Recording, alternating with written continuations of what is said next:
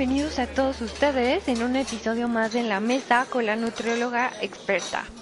Yo soy Leslie Monteagudo, soy la nutrióloga experta y voy a estar contigo como cada viernes hablando de nutrición. Espero que de verdad eh, te tomes el tiempo de escribirme en las redes sociales. Estoy en Facebook, en Twitter y también me puedes escribir directamente en mi blog. Eh, en mi blog me, vas a encontrar como www.nutriologaexperta.net, Facebook como Nutrióloga Experta. Ahí vas a encontrar infografías creadas por mí y algunas otras por otros colegas u otras, eh, digamos que eh, otros sitios que, que tienen información padrísima de nutrición. Además, bueno, te voy a, a eh, comentar sobre algunos NutriTips y bueno, ahí también puedes encontrar estos podcasts. Y en Twitter, bueno, es una forma en la que podemos también estar en contacto. Me puedes encontrar como arroba e.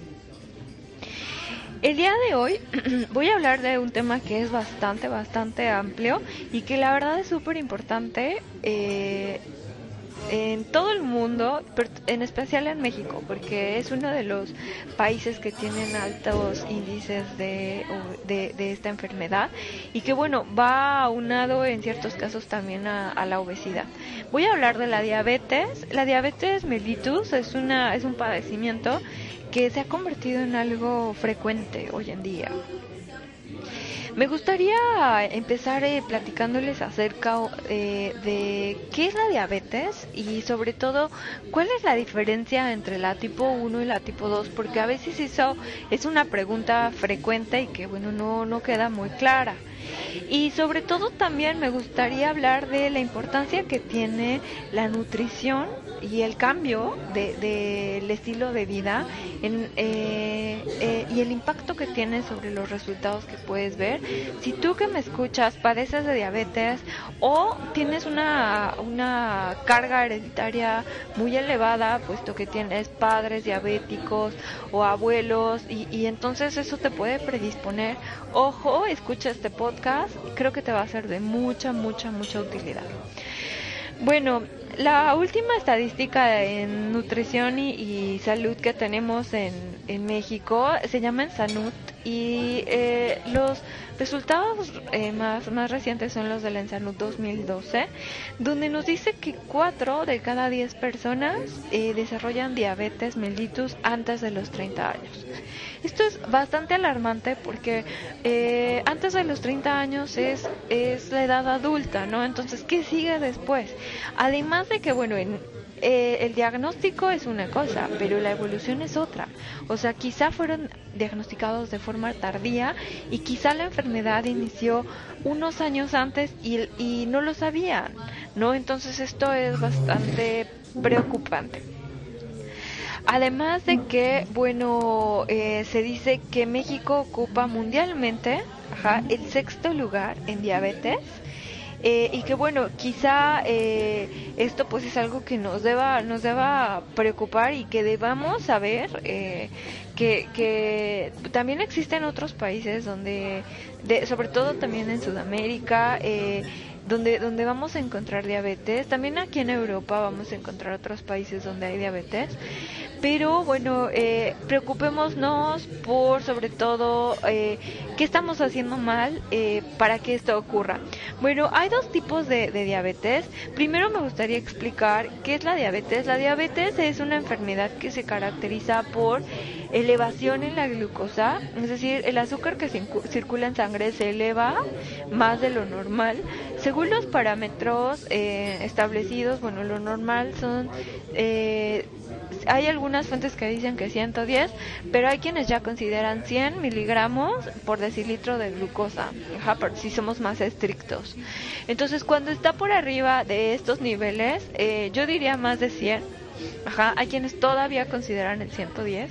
Bueno, ya estamos hablando de, eh, bueno, de que hay ahí un, cambio, ¿no? En, en, la glucosa y tenemos que estarlo, pues, monitoreando, porque puede deberse eh, a que a lo mejor hubiera ahí una prediabetes y no una diabetes instalada.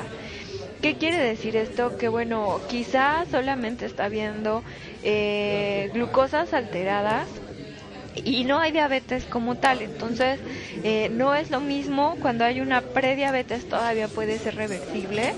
Eh, y sobre todo puede, puedes evitar bueno que, se presente esta enfermedad que es crónica y que es degenerativa ajá entonces es decir que va, va a ser por toda la vida y que bueno va si no la cuidas y si no eh, sabes tratarla y sobre todo si no te responsabilizas de, de tu padecimiento puede tener consecuencias severas eh, además, bueno, eh, hay unos signos que se le, se le conocen en, en diagnóstico clínico como las tres P's que es, bueno, la poliuria, la polifagia y la polidipsia. La poliuria es cuando dan muchas, muchas ganas de ir al baño, pero bueno, ojo, no hay que confundir poliuria con o cuando tomaste mucha agua y estás haciendo el baño a cada rato, ajá, con la poliuria que es por diabetes, ajá, la poliuria que generalmente se, se presenta eh, como un signo de la diabetes, generalmente es en las noches y es mucho, muy, muy frecuente, entonces bueno, hay que estar al pendiente de este signo. La polifagia es que les da mucha, mucha hambre a cada rato y eh, la polidipsia que tienen mucha sed.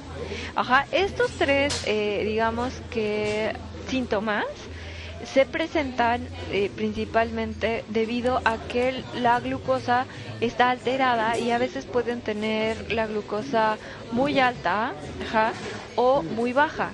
Entonces cuando está muy elevada la glucosa en sangre, eh, es, se tiene que eliminar por orina. Entonces, lo que requiere el cuerpo es mayor cantidad de líquido para poder como disolverla y eliminarla por orina. Esa es la razón por la cual da mucha sed y entonces dan muchas ganas de ir al baño. Ajá. Y bueno, eh, eh, esta, esta es como el fundamento principal, ¿no? Y en el caso de la polifagia, bueno, puede deberse a que hay niveles de glucosa muy bajos porque pueden tener picos muy altos y después hipoglucemias, es decir, glucosas muy bajas, donde, bueno, se incrementa el apetito de la persona porque requiere más glucosa en sangre, porque eh, esta glucosa, digamos que no está llegando a los sitios donde debe llegar en la célula. Entonces, pues tenemos necesidad de consumir alimentos que sean transformados nuevamente a glucosa.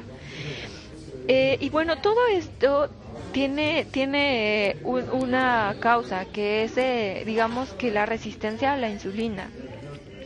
Esto en palabras así como muy simples es cuando la insulina, que es la hormona que se encarga de, actuar sobre la glucosa y de hacer que esa glucosa sea utilizada en nuestras células del cuerpo, es decir, sea transportada y llegue a las células y, y haga sus funciones, la, la, resistencia a la insulina quiere decir que la, insulina no está haciendo su trabajo de forma adecuada. Entonces, esta glucosa no está entrando a nuestras células y sigue circulando por todo nuestro torrente sanguíneo.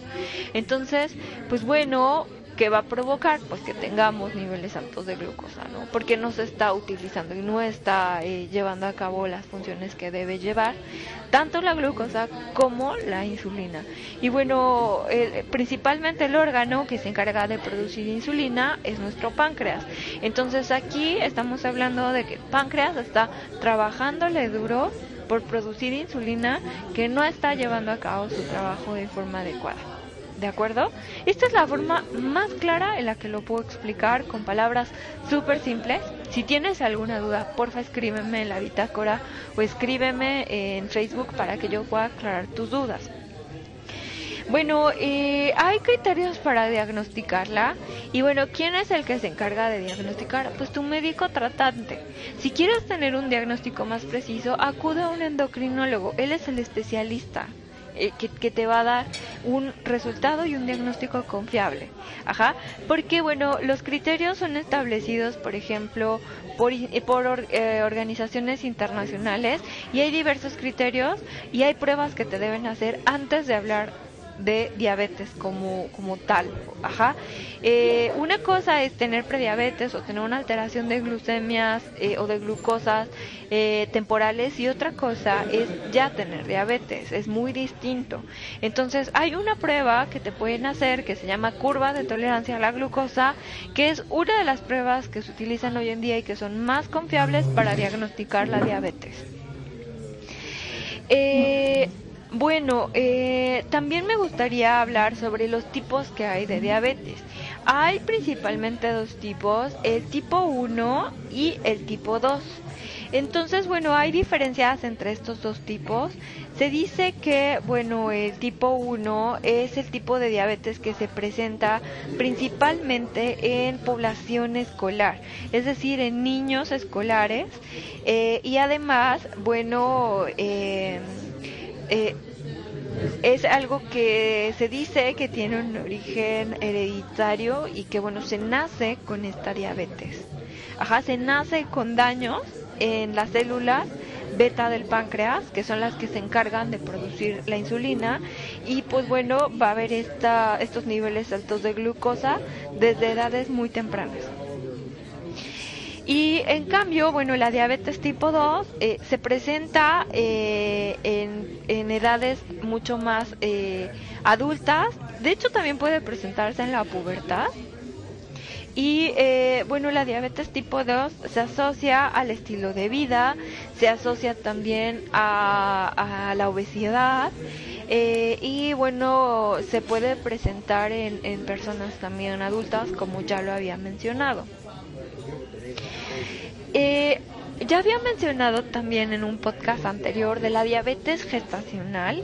Este es otro tipo. Esta es una diabetes que se considera transitoria, es decir, que solo es durante el embarazo y si es bien controlada y bien tratada, no, no pasa a mayores, es decir, la, mujer no, no se convierte en diabética. Ojo, pero si es maltratada y hay eh, una baja responsabilidad, le llamaría así, en el tratamiento de mujeres embarazadas que presentan diabetes gestacional, pues bueno, puede quedar, pueden quedar secuelas y puede haber resistencia a la insulina y bueno, también pueden traer otras consecuencias como abortos o como eh, macrosomía, que es cuando el bebé nace, con un peso mucho mayor al que es considerado normal. Eh, también eh, existe otra diabetes que se presenta en niños y que es la diabetes autoinmune. La diabetes autoinmune es cuando, eh, eh, digamos, que mm, se presenta por una cuestión que tiene que ver con el sistema inmunológico, donde se activan unos anticuerpos que se, que se llaman linfocitos T y pues bueno, aquí eh, digamos que esta, esta respuesta del sistema inmunológico hace que haya eh, alteraciones en las células del páncreas y por lo tanto pues también se presente la diabetes. Hay factores de riesgo que pueden hacer que se, que se presente esta diabetes autoinmune. Se dice que algunos virus como el enterovirus eh, pueden ocasionarla, también vacunas, eh, también eh, pues la obesidad, em, la, la preclancia y, y, sobre todo pues bueno eh, es, es algo que es poco común. Aquí en Europa se presenta de 2 al 5% eh, y también en Oriente, o sea, es, es un porcentaje bajo de, de incidencia. Sin embargo, bueno, también es un tipo de diabetes. Y me gustaría hablar más acerca de, de cuáles son eh, algunos de los síntomas. Ojo, hablar de los síntomas es muy, muy de mucho cuidado. Si estás escuchando esto y te, te eh, no sé, te, digamos que sientes que, que a ti te ha pasado alguno de estos síntomas o te familiarizas con algunos de ellos, no quiere decir precisamente que tú seas diabético. Para que haya un diagnóstico, como ya te lo dije, te deben hacer un estudio en la sangre, ajá, hacer, abrirte una historia clínica eh, y sobre todo corroborar que realmente ah, eh, tengas diabetes. Esto es solamente un cuadro clínico con algunos de los síntomas. Eh, por ejemplo, puede haber también cansancio mucho cansancio, pérdida de peso repentina, eh, la deshidratación, ajá, y esto a su vez muchas ganas de ir al baño y mucha sed. También puede haber eh, somnolencia y bueno, eh, pues también eh, la, la, persona eh, puede tener mucha hambre, como ya le había dicho, que es la polifagia. Eh, eh, como hay pérdida de cetonas en orina debido a alguna cetoacidosis diabética, pues bueno, esto a través de algunas tiras de orina se pueden medir cetonas y puede, puede uno darse cuenta que está tirando cetonas en orina. Sin embargo, la cetonuria también se puede deber a otras causas, como ayunos prolongados o dietas cetogénicas y que no precisamente se asocia a la diabetes, así que mucho ojo. Y eh, bueno, eh, es muy importante acudir al especialista para saber si se, si se trata de una diabetes mellitus. Ajá. Y bueno, la diabetes mellitus eh, también puede tener un signo que es súper, súper común, que es la cantosis nigricans. La cantosis nigricans es un signo, es algo que podemos ver, que podemos observar en la piel y sobre todo se observa en cuello, en axilas y, y bueno, principalmente en algunas regiones como, como eh, también eh, digamos que extremidades o inferiores, ajá, ahí podemos ver unas manchitas oscuras que bueno, se pueden ver como, como suciedad, pero no es suciedad, o sea, la persona realmente se bañó, ajá, y se ven como manchitas en la piel como oscuras. Entonces, si esto lo observas en el cuello, en las axilas, sobre todo de una persona que tiene obesidad, eh, eh, habla de, una resistencia a la insulina. Entonces la resistencia a la, insulina es ir al médico y revisar los niveles de glucosa porque puede ser un signo de diabetes. Ojo con esa parte. Es muy diferente un signo de acantosis nigricans al de un lunar. Un lunar lo hemos tenido toda la vida, ajá. Y, pero una acantosis aparece de repente y a mí me ha tocado observar en consulta niños con acantosis nigricans. Entonces, mucho ojo eh, y sobre todo, bueno, es, es, una, es un signo de alarma donde tenemos que, que acudir a nuestro especialista, acudir a nuestro médico tratante para que descarte que se trate de una diabetes, ¿de acuerdo? Eh, de verdad que en estos 17 minutos he tratado de resumir los puntos más importantes de la diabetes, pero me gustaría hablar más sobre la parte nutricional, sobre el tratamiento. ¿Realmente es importante cambiar el estilo de vida? Es una pregunta y la respuesta es sí. Sí, nosotros tenemos que aprender a cambiar nuestro estilo de vida, a modificarlo, más si sabemos que tenemos antecedentes heredo familiares con diabetes. Si tenemos padres, tíos, abuelos, hermanos con diabetes, mucho ojo, tenemos que empezar a cuidarnos desde ahorita, no esperar a que nos dé.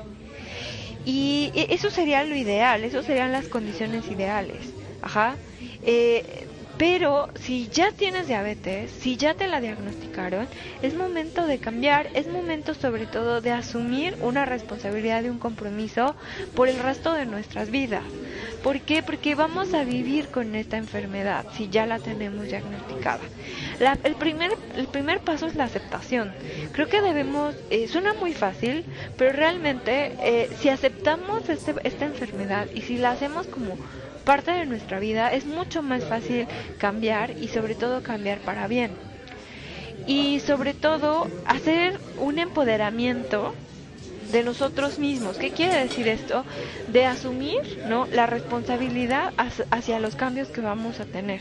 Porque de otra manera, si no asumimos responsabilidad, pues va a pasar este, este típico ejemplo donde eh, va a existir culpa hacia los demás, hacia los alimentos, hacia la familia, hacia el entorno. Y, creo que si asumimos esta responsabilidad, pues es mucho más fácil saber que eh, lo que está ocurriendo o si tenemos la glucosa elevada eh, es por nuestra falta de cuidado y por nuestra falta de, conciencia hacia la diabetes. Entonces, ¿cuáles son algunos de los aspectos del estilo de vida que me gustaría enfatizar y que me gustaría recomendarte si ya tienes diabetes? Ajá, y sobre todo para evitar complicaciones.